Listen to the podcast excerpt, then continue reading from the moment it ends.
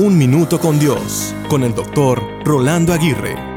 Crecí escuchando las rancheras que ponía uno de mis vecinos cuando se emborrachaba los fines de semana y comenzaba a gritar para que todos los vecinos lo escucháramos. En particular recuerdo que ponía una ranchera que decía, cuando yo me muera, no me lloren porque yo no estaré llorando. Después de algunos años, lastimosamente murió mientras conducía su bus de transporte y un puente se desplomó convirtiendo el suceso en un evento fatal. Al asistir a la funeraria y después a la iglesia, recuerdo haber visto a muchos de sus familiares y vecinos llorando desmedidamente. Aunque me dio mucha tristeza porque era muy buena persona, recuerdo aún teniendo pocos años de edad haberle dicho a mi padre, yo no lloraré porque don Fernando siempre gritaba los viernes en la noche, cuando yo me muera, no me lloren, porque yo no estaré llorando. La intrepidez y sencillez de un niño hacen ver la vida de manera diferente, ¿verdad? Pero ¿qué decir de las lágrimas que salen de nuestros ojos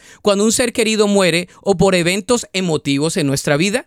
La palabra de Dios nos aconseja a vivir bajo un valor empático en la vida. Nos dice que debemos llorar con los que lloran y reír con los que ríen. Dios nos ha hecho seres emocionales y desea que expresemos nuestras emociones de manera saludable en dependencia total de Él.